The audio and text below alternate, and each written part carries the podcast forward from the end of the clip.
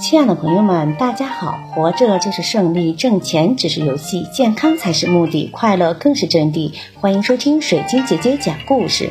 今天的故事名字叫《颛顼的孩子们》。颛顼本名钱荒，是皇帝的孙子，是主管北方的天帝。相传颛顼有二十四个儿子，但颛顼对他们缺乏管教。导致他们中的许多人都危害人间，极少有谁能够为人间造福的。颛顼有三个儿子死去了，一个变成了疟鬼，潜伏在长江，传播疟疾病菌，害得人发寒热打摆子；一个变为貌似童子的魍魉，隐匿在热水里，夜间施展迷惑人的伎俩，引诱行人失足落河坠河。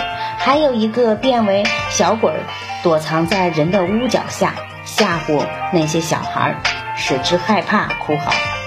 颛顼有一个儿子叫穷禅，后人称穷禅为灶也，灶神也。穷禅在每家每户的灶台上都摆放一个罐子，他每天向罐子里投一个签。如果到了年底的时候，这个罐子已经装满的话，就叫做恶贯满盈。他就将这个人的恶行报告给天帝，这个人就会受到天帝的惩罚，所以民间就有了腊月二十三奉供灶王爷的习俗。人们怕他说坏话，就供奉他很多各种各样的美味佳肴，希望他在报告的时候只说好话，不说坏话。颛顼还有一个儿子叫陶物，陶物是一只怪兽。它的身体比老虎大一点，身上长着长长的毛，有野猪的牙齿、老虎的爪子，并且身后还拖着一条一丈八尺的大尾巴。它经常在旷野里为非作歹，几乎没有人可以制服它。